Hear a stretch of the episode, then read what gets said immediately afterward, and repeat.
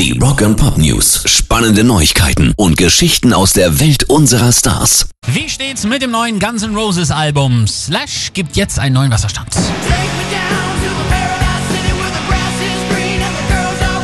Ich habe mit Duff und Axel gejammt, also haben wir auf diese Art einiges an Arbeit erledigt, erzählt der 54-Jährige.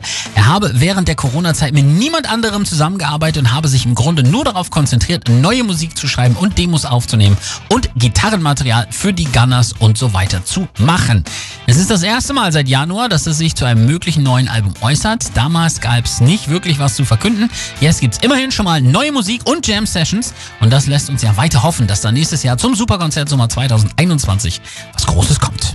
Rock and Pop News. Die Popularität von Linkin Park hält weiter an. Jetzt hat schon ein zweiter Song die eine Milliarde Klicks bei YouTube geknackt.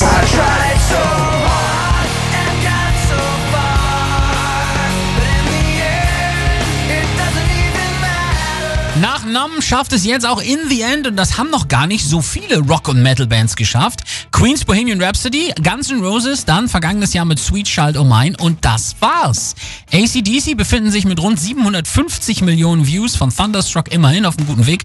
Genauso Metallica bei Nothing Else Matters 790 Millionen. Also Linkin Park schon 2 Milliarden Dinger, das ist echt stark. Pairs Rock and Pop News.